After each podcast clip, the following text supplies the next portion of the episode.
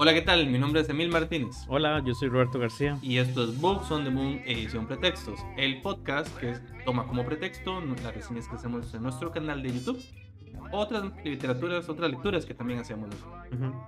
También otros medios que vemos. Sí, O otros, otros formatos, otras plataformas, Exactamente. eh, inclusive películas, que, perdón, pinturas que vimos, Viajes. viajes que realizamos. Más abajo en la descripción de este podcast, de este episodio, van a encontrar el link a nuestro canal de YouTube donde le pueden dar clic, así como otra información relevante como libros recomendados. Si escuchan un, un, un perro ladrando, es una grabación que tenemos Sí, para. es para- parte del fondo. Exactamente. Una, una ambientación que tenemos. Este, este eh, episodio lo hemos disfrutado mucho, mucho, mucho realizando, eh, conversando y, y contrariándonos el uno al otro.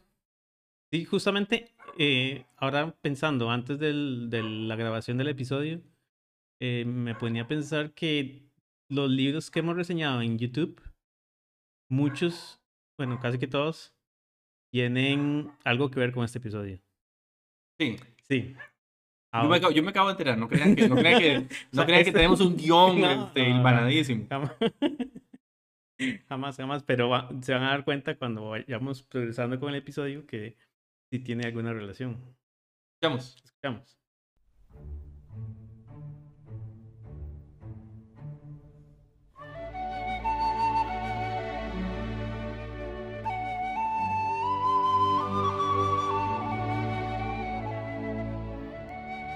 Me imagino que ya reconocieron esta pieza musical.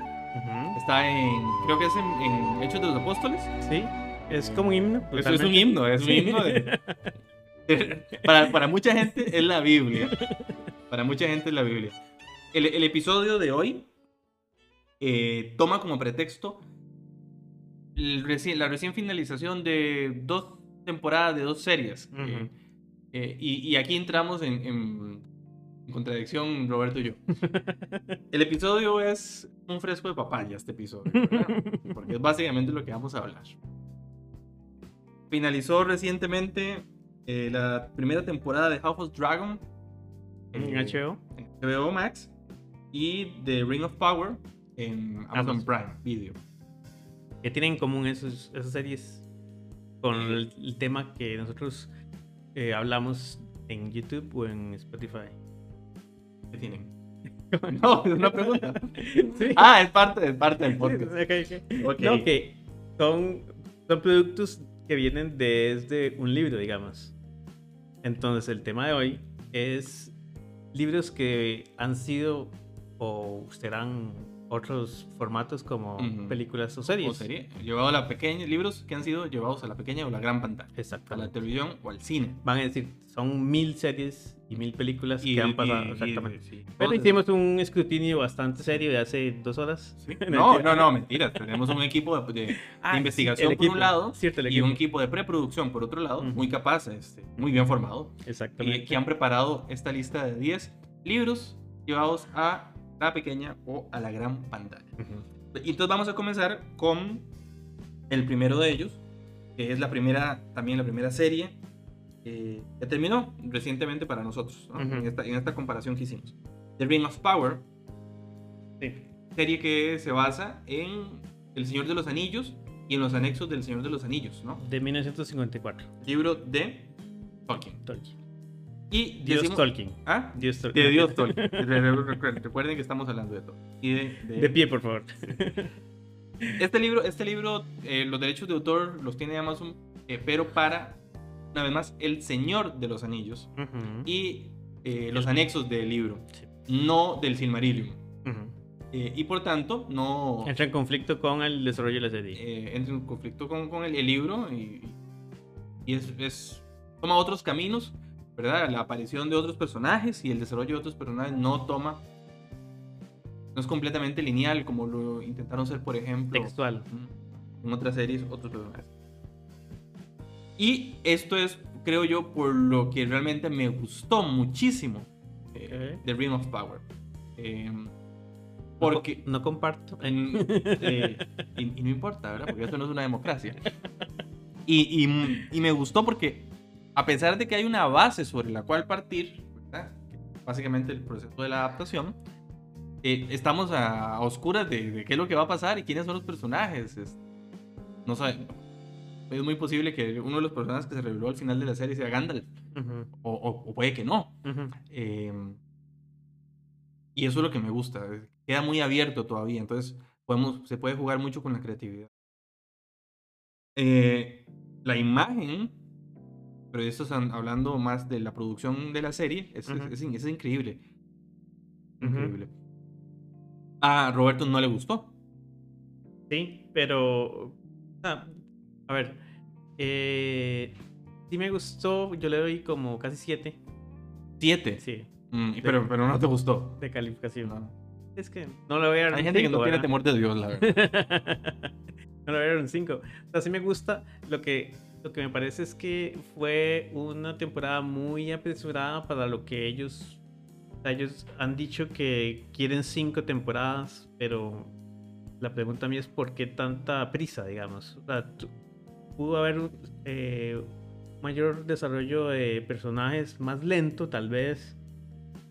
Pero, pero, pero, pero, ya. en- Ah, Yo sí- estoy haciendo caras. Exactamente. Eso les iba a decir que en ese momento Emil está haciendo caras. Así como, ¿what? Pero, eh, o sea, me pareció muy apresurada. Y también las actuaciones más o menos. Eh, visualmente es muy, muy, es muy buena, excelente casi. Y, pero creo que las actuaciones, el guion, eh, tal vez ellos, para no spoilearles, no lo han visto, eh, se desarrolla, digamos, en, como en varios frentes la serie, digamos, están los elfos, los, los proto-hobbits, como le dicen, que son las hobbits de la segunda edad. En, en el, en el libro hay, hay tres eh, em, um, Razas. No razas, pero bueno. Hay- Familias. Hay, tres familias de hobbits. Ajá. Están los hobbits, eh, los pelosos. Se me escapa la otra. Hay, un, hay hobbits más altos, hobbits más bajos. Esta es una de las familias. Exactamente. Y también se, eh, los hombres, los humanos, pues. Pero como que pasa, los enanos, perdón. Y, y entonces como que pasa eh, como picoteando entre todas las familias.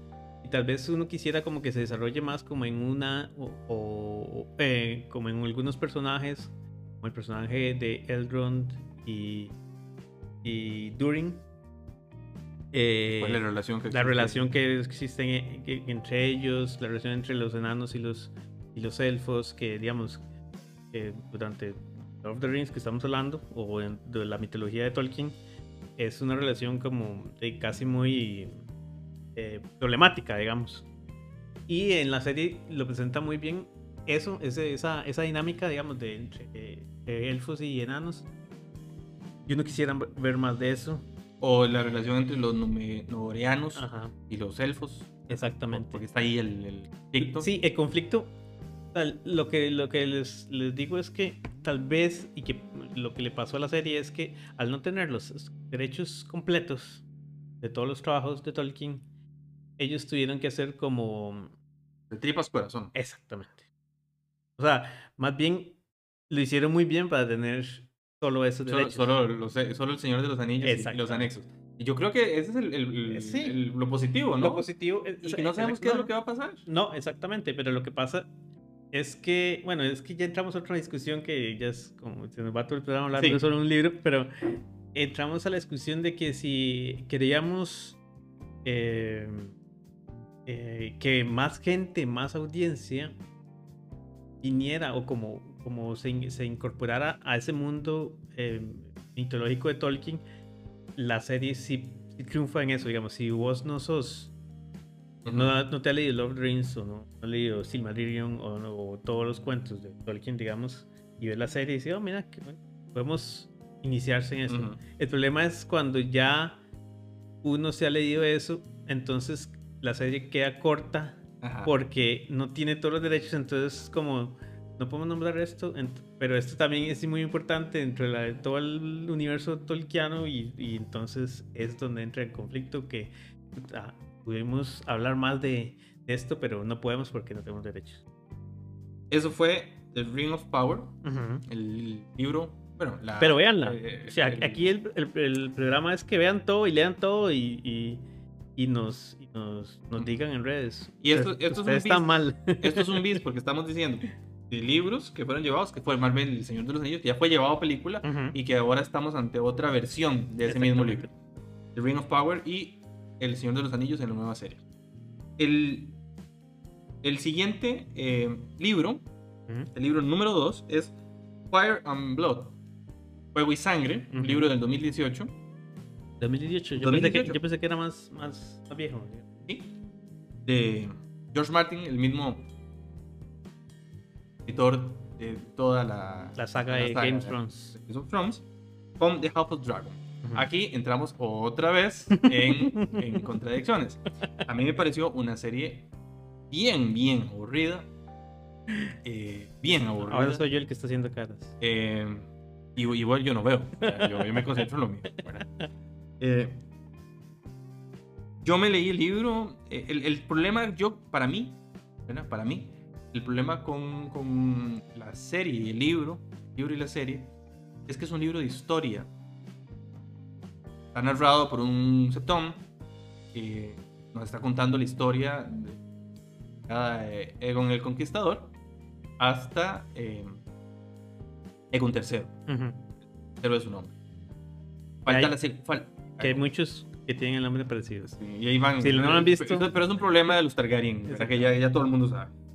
Eh, y el- el- el- la segunda parte de Fuego y Sangre no ha salido a la luz, pero una vez más, este desgraciado de Martin, eh, en lugar de sacar la segunda parte de este libro, o Viento de Invierno, la- el libro que sigue en la, ca- en la- la Exacto. canción de Hielo y Fuego, sacó otra vez Fuego y Sangre, pero en una versión enciclopédica y con más imágenes. Como si no hubieran dos libros que ya tiene que terminar por lo menos, nos saca una repetición. Ujú. Entonces, como este es un libro de historia, aquí no hay mucho donde sacar, la verdad. No hay mucho, no hay. No, no están los personajes dialogados. Eh, ¿No? no, eh, vemos a, vemos a un chavalo que está narrando la historia Yo no me he leído esos libros. y que no, y que, y que- y que no nos puede narrar este, personajes dialogados porque él dice que toma base de este personaje, toma base de este otro personaje que escribieron tales cosas y que él se nutre de esa otra para escribir su libro. O sea, hicieron como, lo- eh, como Rings of Power de Creepypasta. Eh, es, fan, fanfic. es fanfic, ¿verdad? Sí. Este, este libro es fanfic, digamos, para fanfic. Ujú. Y entonces no hay mucho donde sacar del libro. Eh, y es un, más bien un mérito de los guionistas en la serie. Ot- otros dicen que fue muy rápida también. Escuchado esas, esas críticas. Pero del libro tampoco se puede esperar mucho. Sí, digamos, de la serie, eh, ¿qué le critico? A mí me gustó, me gustan más las actuaciones de esta que de la pasada, de Ring of Power. Eh, de hecho, posiblemente algunas actuaciones van a estar nominadas porque buenas. Eh, pero lo que le critico es los saltos temporales que tiene durante la temporada. Yo hubiera preferido que fuera una temporada con unos personajes, o sea, ellos al, al envejecer obviamente cambian de actores. Entonces, que, Ujú. que fuera eh, una temporada con un, set, con un set de actores y otra temporada ya con otros. Porque hicieron dos cambios durante la, durante la temporada. Entonces, tal vez eso. sea, me hubiera gustado más tiempo con, los, con un set de actores y otra temporada con otro set de En, en eso, en eso, por ejemplo, un personaje genial, eh, Paddy Considine, ¿verdad? Que hace Ujú. de, de Rey Viserys, uno sí puede ver en toda la serie Exacto. el desarrollo del personaje, la evolución del Exacto, personaje. Exactamente. Eh, o Rhaenys, ¿verdad? La princesa Rhaenys. Ahí, eso- esos dos para mí. son- Porque son, porque fueron, Top. o sea, eh, eso es lo que permite que les- el mismo actor de, no tengas eh, cinco capítulos o cuatro capítulos, tengas diez. Puedes desarrollar mejor el, el personaje y la actuación, por ende. Pero sí, esa me gustó más de que, que House of Dragon. También la siento, mm, como les digo, eh, apresurada también, porque ellos dijeron que iban a hacer cinco también temporadas, o más de cuatro.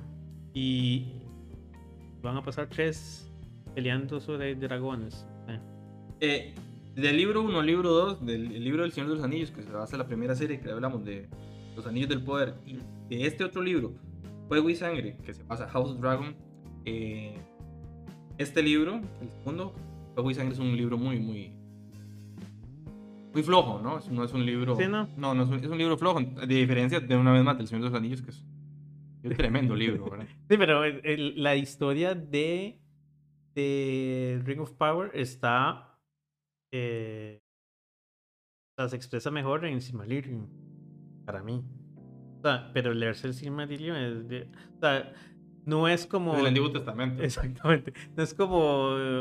Como que le pregunten a uno, ¿qué me lee Tolkien? Ah, léete Silmarillion. No, no, mejor no. No es como la mejor entrada para Tolkien, digamos. Aquí, aquí no, aquí no encontramos, aquí no encontramos puntos de encuentro, ¿verdad? No quiero decir que Roberto haya votado por el presidente, por- por ejemplo. Y yo no. No es, no es eso, no es eso. El tercer libro, eh, llevado a la gran pantalla, es un libro de una escritora recientemente galardonada con el premio Nobel, la francesa Annie Ernaux. Y el libro es El acontecimiento. Eh, un paréntesis, vamos a estar hablando en nuestro próximo eh, reseña en el canal de YouTube de Memoria de Chica, de, De la misma actora. de la misma autora, de Annie Ernaux. Eso sale la otra semana en YouTube. En la próxima semana estamos grabando. Estamos semana, primera semana de noviembre del 2022, por si acaso oyen este podcast en, eh, dentro de cuatro años. ¿Verdad? es una prueba, es una prueba de secuestro. ¿Qué día es hoy? Volviendo con el tercer libro, El acontecimiento de Annie Ernaux, película que se encuentra en HBO Max. El libro fue escrito en el 2020 y la película en el 2021. Está fresquita, fresquita. Eh, contanos del acontecimiento. Es de los mejores libros que yo me leí el año pasado, digamos. Es un libro muy crudo porque yo no sabía, o sea, la primera, la primera vez que me leí a Arnie Ernaux fue el año pasado, justamente con este libro.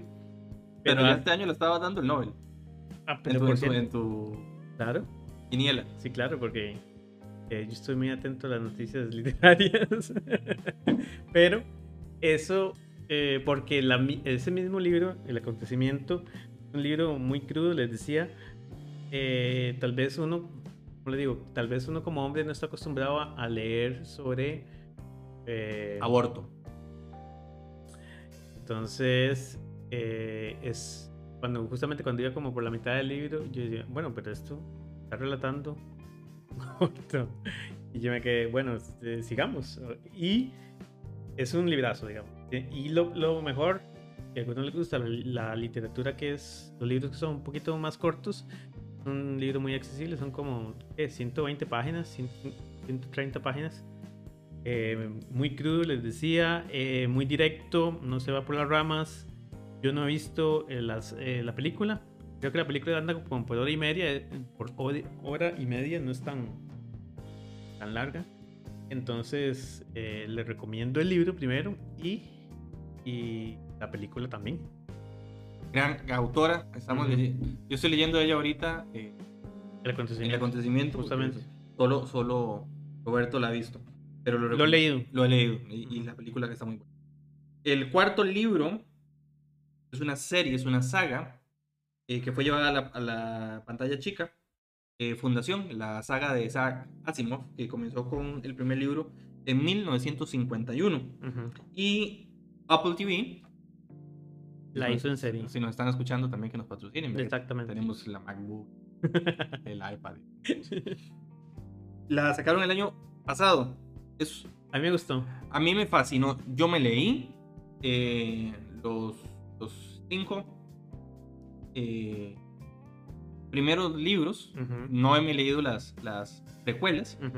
Eh, Fundación, Fundación Imperio, Segunda Fundación. Son tres libros que van del 51 al 53. Al, al 51 al 53 los primeros y los siguientes dos del 80 al 80, del 82 al 86. y después los- las precuelas, después de los, Del 88. de los 4 y 5. Ajá. Ok. La precuela va después del, del 4 y 5. Es como, como de Star Wars. Sí, como George Lucas. Exactamente. Ok. Eh, me leí los libros después de ver la serie. Después de Ah, ¿en serio? Sí, porque yo me emocioné tanto que yo, "Oh, eso tengo que ver. Eso es un tema que yo tenía, digamos, una pregunta que tengo aquí apuntada en nuestro super guion. Ujú. o sea, ¿qué tanto? A ver, ¿qué tanto afecta? Siempre hemos dicho en este, justamente en este podcast, que si se acuerdan del primer episodio, que de los layers, de las capas, que nosotros eh, nunca entramos a un libro como nada de conocimientos. Entonces, es muy diferente eh, ver una película donde ya te has leído el libro o leer un libro donde ya has visto la película. O sea, ¿qué tanto cambia tu percepción de las dos cosas? O sea, esa es la, la inquietud que tengo, digamos. Porque usualmente, digamos, como Love the Rings, cuando yo vi la película hace 50 años. hay una, hay una, hay una muy buena, perdón. Yo no eh, me había leído los libros. Entré al cine, al Mall San Pedro. Eh, entonces, y la vi y quedé así, anonadado de, de, todo, el, todo el despliegue de la película. Y, cuando al año siguiente, cuando estrenan las dos torres, yo ya me había leído Fellowship of the Ring y The Towers. Y justamente el día que la película, me acuerdo, estaba terminando de leer The Towers. Entonces ya sabía, o sea, ya sabía. Vos no tenías novia, ¿verdad? en ese tiempo creo que no. No. Entonces, eh, es muy diferente entrar al producto audiovisual ya, ya sabiendo el texto. Ajá. Ajá.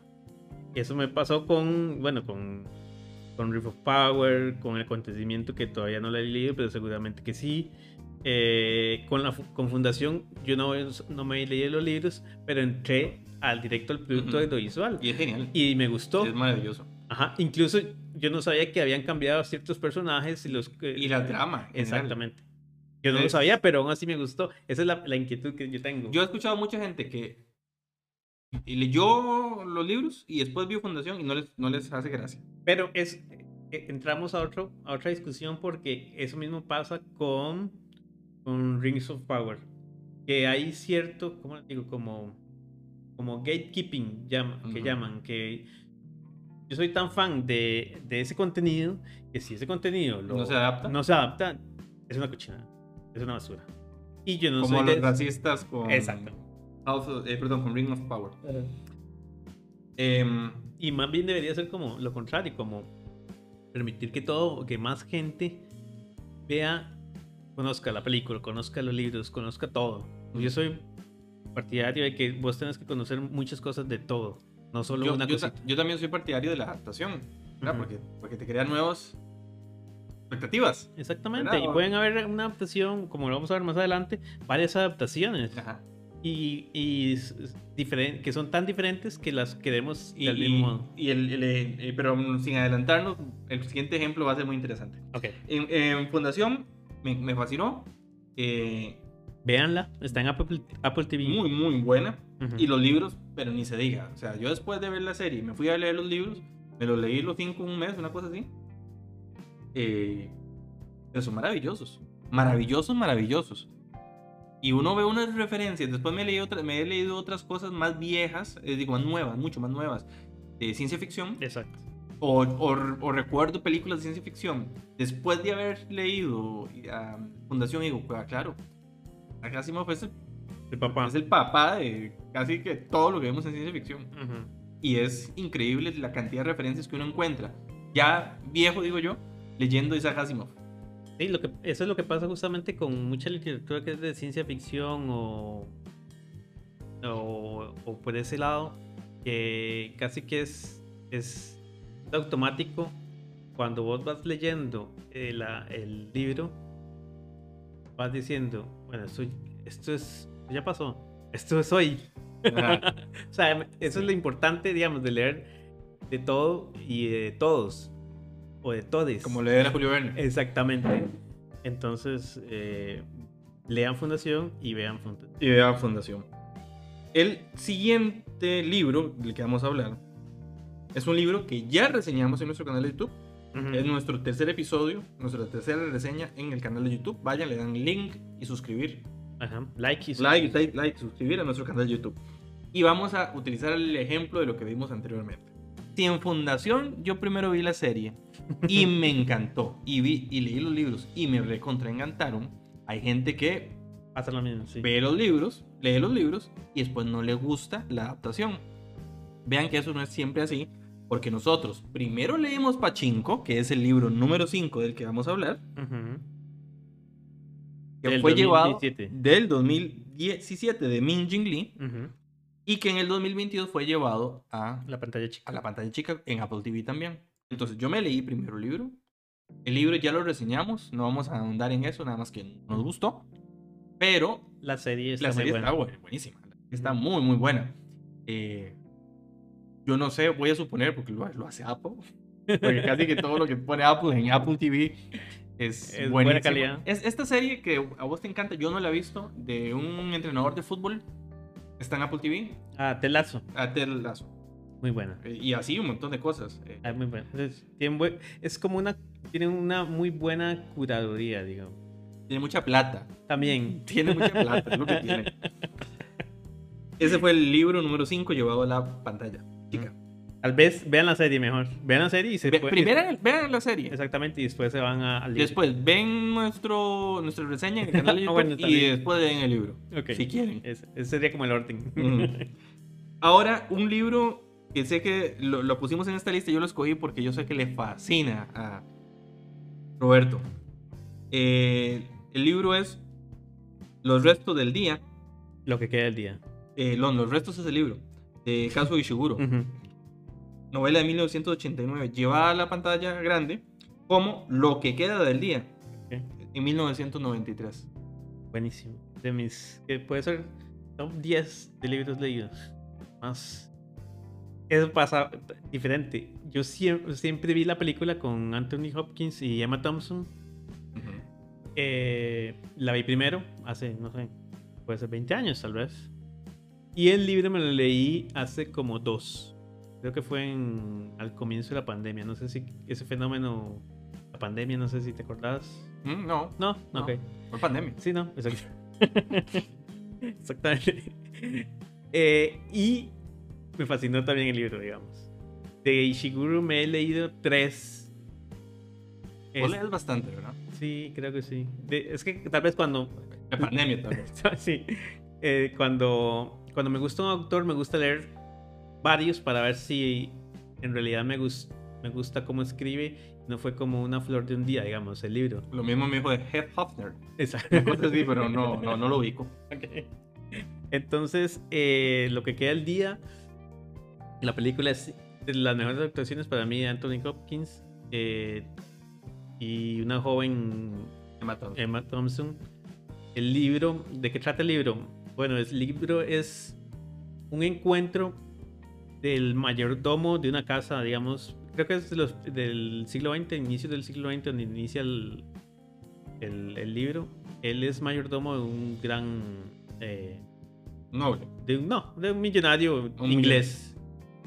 Entonces, él al ser el mayordomo empieza a relata durante el libro cómo era esos años de mayordomo y toda la cosa y lo que veía. También aparece un jovencísimo Christopher Reeve, alias Superman. ¿Película? ¿Esta película parece? Sí, claro. Yo, yo hace años que la vi, no, no. Entonces, el libro es el, el relato del mayordomo, pero la- el pretexto es una carta. Él escribe la carta a- al personaje de Emma Thompson para decirle que se encuentran, porque Emma Thompson también era la ama de llaves de esa casa de, millonario. Entonces, es la dinámica entre la gente de plata y la gente que le sirve como mayordomo, como clientes. Pero también, si les gusta también, si les gusta eh, Danton Abbey, es A mí me fascina. entonces les puede gustar, vas a ver que soy un Les- fan. de les puede gustar. Abbey. puede gustar el libro. El libro es cortito, tiene un final un poco triste, como todos los que me gustan. Entonces, eh, léanlo y vean la película también, que es muy buena. Ahora, otro libro y autora favorita de Roberto, Orgullo y Ujú. Prejuicio. Orgullo y Prejuicio de Jane Austen. Jane Austen es del. es- El libro, el libro, libro de es- 1813. El libro de 1813. Relata, eh, bueno, es que si no han visto Orgullo y Prejuicio, di, oye, vámonos, ¿verdad? Dicen. Pero es. Es. Yo obviamente me le, eh, vi la película del 2006 y 2006, ¿verdad? La película. 2005. 2005, perdón. con Kira Knightley y Matthew McFarlane, el, McFarlane, el actor de Succession ahora, si lo están viendo en HBO. Eh, y el libro me lo leí justamente también en 2020, producto del fenómeno de la pandemia. Antes Eh, no leía. Antes no leía eso. Pero cuando uno lee eh, justamente Orgullo y Prejuicio se da cuenta de que todo el género romántico o, o, ¿cómo les digo? Como esas películas de, de- de- del que, que pasaban en los 90, digamos, como ese, ese, ese género romántico, están basadas muy, o sea, toman como, como, como base en Austin. Y justamente este libro. Entonces, ¿de qué trata el libro?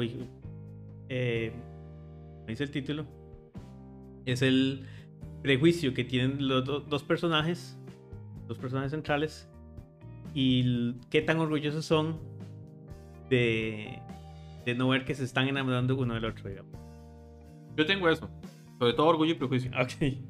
Y justamente el, libro tiene uno de mejores, de los mejores inicios del libro, que puede ser otro programa, que es... Y de hecho, es estuvimos conversando. Exactamente. ¿Cuáles son los inicios del libro más. más, más, más bonitos. Icónicos más, sí, también. más icónicos. Aquí les voy a leer, leer- les voy a leer unas, unas oraciones. Comienza. Padre nuestro que estás en. ¡No! no, esa No, ok. Comienza. Eh, es una verdad mundialmente reconocida que un hombre soltero, poseedor de una gran fortuna, necesita una esposa. Así comienza el libro. Ajá, Así- y que sepa abrir la puerta para ir a jugar. Exactamente. Así comienza el libro y, y te, te mete en ese, en ese en esa sociedad inglesa del, del inicio del siglo ¿qué es ese? 18 18 sí no 19 19. Ujú, del siglo XIX y te sitúa ahí y, y léanlo léanlo si les gustó la película tienen que leer el libro Si te gustó el libro, vean la película. Exactamente. Por cierto, la película es muy buena, pero la serie también de la BBC, que fue en, en 1995, es, no, no sé si superior a la película, pero creo que más, a- más apegada al libro. La película no es tan apegada al libro como la serie. La Hay serie menos orgullo y menos prejuicio. Sí, la, la serie es de Colin Firth y con Jennifer L. Y es muy buena, así que si pueden conseguir sí, ver la serie también de la BBC, véanla. Mientras preparábamos el programa, antes de hablar del siguiente libro, estuvimos hablando de introducciones icónicas de libros, ¿no? Exacto. Estuvimos hablando, yo, yo estuve hablando del Capital, porque yo Algo- soy economista, algo light. yo soy economista Algo light. y, y ahí estuve diciendo a Roberto por qué me parece icónica. Y también estuvimos hablando de uno de mis libros favoritos, introducción favorita, Crónica de una muerte anunciada y, y años de soledad. Eso nos lleva al siguiente libro que fue llevado a la pantalla grande, Amor en los tiempos del cólera, de Gabriel García Márquez. Libro de 1985, película del 2007. Es uno de mis libros favoritos Sí. y es uno de, mis libros más odiados. ¿Por el, qué? eh, El, desarrollo que hace eh, García Márquez de los personajes, de la trama, las imágenes, es extraordinaria, es maravillosa. Y. Pero cierra el final de ese libro, yo no me lo espero. Yo esperaba, yo esperaba un libro muchísimo mejor. Un final muchísimo mejor. Una película con Javier Bardem como Florentino Ariza. eh, Joana Mesellornio como Fermina Daza. Y quizás el personaje con nombre que más adoro de la literatura. Ok, ¿cuál es? El doctor Juvenal Urbino de la Calle. con Benjamin Bratt. La película es muy buena. Porque el libro es muy bueno. Pero. pero el, el final sí no No promete. te convenció. No, no promete. No promete, Mob. Y, y entonces recomiendas el libro, pero... la- Léalo, léalo. Porque aquí leer a Márquez. Ok, Pero ese final. Viendo. Me quedé- a mí y a, y a todo el mundo. y a todo el mundo. El noveno libro sería. La joven de la perla. Eh, de Tracy Chevalier. Este libro de, de Tracy Chevalier es una novela del, del 98. Y la película con Scarlett Johansson, mi ex Scarlett Johansson, y Colin Firth como Johannes Vermeer. Es del 2003. Y, y quise traerla, primero porque Vermeer es uno de mis pintores favoritos. Yo soy, soy muy aficionado a, a, la, a la- a la pintura flamenca y del Ah, norte sí. de Europa en general. Eh, pero mucho, ¿verdad? Es- quizás tiene camisetas y todo. tengo camiseta. Justamente está grabando con la camiseta de eh, tengo camiseta, tengo eh, imanes para Pijama, refri. pijamas. Imanes para refri. Tengo un Vermeer en la, en la sala, tengo un Vermeer. un Rembrandt en el cuarto. Y quise traerlo primero porque Vermeer siempre me ha gustado. Eh, Roberto me ha jodido algunas veces con Vermeer y con Espinosa. Hay un libro de Vermeer y Espinosa también. Eh, y la reciente polémica que se desató porque justamente hubo un par de chavalos, Ay, unos de- blanquitos, estos, unos blanquitos, estos. ¿verdad? Eh, le se pegaron la cabeza a chica con pendiente de perla de Vermeer en el, en el Museo de la, la Haya. ¿No? Eh, que no en nada, ¿verdad? Ujú. Eh, white stuff people. Eh, quisiera verlos realmente En el ojo del huracán. en el ojo del huracán en América Latina o en Asia O en eh, África. o en África eh, ante luchas climáticas y luchas ambientales. Ahí, ahí está, el- ahí está la bronca, no Ujú. pegarse la cabeza a, A un cuadro. a un, cuadro. cua- a un cuadro de Vermeer. ¿Y la película qué tal? Buenísima, Sí. pero muy, muy buena. Pucha, es que ¿qué les puedo decir? es Colin Farrell como Vermeer, eh, tomando como eh, modelo a Griet, a Scarlett Johansson, para la pintura. Hoy por hoy no se sabe quién fue la chica de la, de la, la chica modelo. Ah, ok. Eh, y entonces sobre eso se basa la película para ver relaciones de pareja entre Vermeer y su esposa, eh, Mm. qué pasa con la chica, cuáles son las expectativas de la chica, ¿verdad? cómo se desarrolla en, en el 1600, en el momento en que ocurre la, la pintura. Muy bueno. Eh, Habrá que verla entonces. por favor, por favor, es muy, muy, muy buena. Y si tienen algún Vermeer que quieren regalarme, Ok. yo, yo, yo encantado. y por último, vamos a cerrar con una, eh, un libro llevado bien a la pantalla grande, favorito. Vamos a cerrar con un favorito de Favorito- Roberto. Favorito del año, por cierto. ¿Es favorito del año? Es me lo leí en enero, creo. Sí, en enero. Y Se llama 84 Charing Cross Road de Helen Hanf. Ellenham. Ujú. Ujú.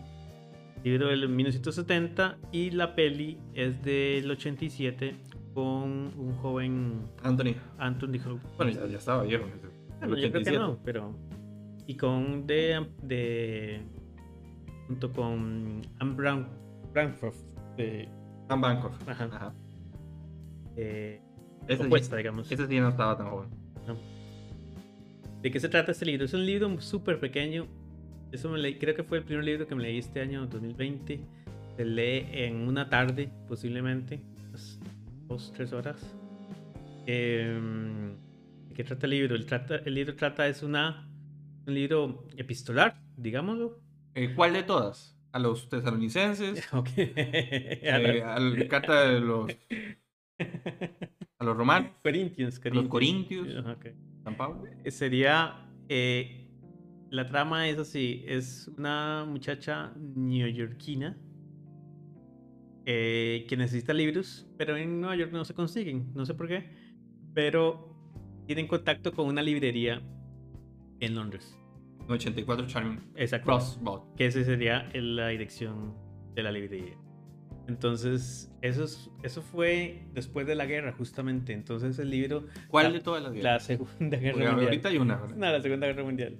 Entonces, es, trata, tam- es- trata temas como la escasez de alimentos o de insumos, libros, papel o eso. Entonces, ella busca en Total, los... comida. ¿para qué? Exactamente. eh, Ah, ¿para qué? hay que leerlo. ¿qué? Hay que leer. importante hay es leer. que leer. Entonces, eh, ella busca, le pide corresponden- eh, intercambio de correspondencia con los, los dueños de la librería, pero también como los dependientes. Pero es una dinámica, o sea, en cada página es una carta diferente, tal vez.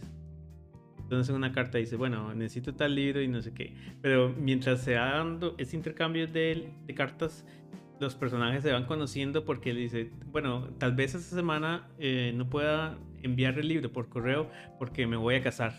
Entonces, en la próxima carta, tres meses después, justamente las cartas van, van, con fecha, entonces uno va viendo cómo va progresando eh, la relación y cómo, cómo se van conociendo entre ellos. Pero la historia es entre la, mucha- la muchacha y, Anne Bancroft. ajá, y, y Anthony Hopkins, que es el, el- el dueño de la librería. Y su esposa es Judy Dench. en la. Ujú. El dueño ya está casado, entonces él le cuenta sobre los hijos y todo. Tiene una, o sea, tiene una parte que es muy triste. Nuevamente volvemos al tema de la tristeza en los libros, pero está tratado con una delicadeza que, que, que tengan clinics al par. Prepárense para ese final. No es el final, justamente no es el final, es tal vez un tres cuartos del libro, pero sí tiene un elemento de sorpresa que uno se queda como... Pero es sumamente el, el, eh, hermoso el libro. Eh, ¿Qué pasó con la librería? Es una historia de la vida real, de hecho. Entonces, la librería quebró. Sí, sí, el sistema capitalista en que vivimos. Roberto. Y es un McDonald's. ¡No jodas! Exactamente. Entonces, justamente. y eso no es lo peor. Eso fue, y eso no es lo peor. Eso fue la historia, la historia triste. Y eso no es lo peor. Eh, la autora, justamente creo que se escribió este y dos libros más. Y eso fue lo que. Lo, de lo más importante que hizo. Y justamente es, es como un sitio de peregrinaje, tanto el McDonald's como la casa donde vivía ella cuando escribió. La gente va y deja Unas papitas. unas papitas. No, no pone una candela porque algo más, No, no, más no, relacionado. Se compra unas papitas y en combo dos y listo. Yo la película no la he visto, el libro tampoco lo he leído. Y haciendo la investigación me di cuenta que el productor de esta película fue Mel Brooks, el gran productor, Comediante. guionista, comediante estadounidense. yo soy fan de Mel Brooks. Y es lo único que podría aportar entonces. Como dato interesante. Estos fueron los 10 libros llevados a la pequeña o a la gran pantalla. Podemos hacer otra edición si nos dan eh, like and subscribe en YouTube. Y si no nos dan, no, no, nada. Nada, no van a recibir ya nada se de terminó. nosotros. Se terminó esta relación. Sí. No, pero eh, nos pueden decir eh, tal libro me gustó, tal película me gustó eh, y podemos hacer otro, otro episodio justamente de, de libros Sí. y, y series que son libros. O, o dijeron, o que nos escriban a en Twitter, estamos en Twitter, Ajá. en arroba somos BOTM, Ujú. de Books on the Moon, somos BOTM, arroba somos BOTM, y ahí nos pueden escribir, contarnos qué les ha parecido. Eh, diciendo, sí, efectivamente, lo que hablaron fue papaya. Este libro aquí no, este otro libro allá tampoco. Creo que ese es el episodio más largo de, eh, de podcast. El tiempo pasa cuando uno se divierte. Exactamente. Vuela. Vuela Ojalá que lo hayan disfrutado mientras lavan platos, mientras estaban en la presa. Mientras van para Berlín en el avión. Exactamente, o están caminando por Central Park cuando Sí, con- Ay, en eh, otoño. Ahora en otoño. Sí, imagínate Oye, este programa. Esto es lo que yo necesitaba. para mi Este vida. gran programa. Eh, abajo, en la descripción del programa, está la información de los libros. de los libros, también de nuestro canal de YouTube, sobre todo para la reseña que hicimos de Pachinko. Nos vemos la, próxima, la primera semana de noviembre del 2022 En YouTube. en YouTube con la reseña de eh, la, la nueva Premio Nobel de Literatura. Muchísimas gracias Y por su libro. ¿Cuál es el libro? Eh, Memoria de chica. Exactamente. Nos vemos la otra semana en. Muchas gracias por escucharnos. Yo fui Emil Martínez Hola, García. y esto fue Books on the Moon Pretextos. Chao.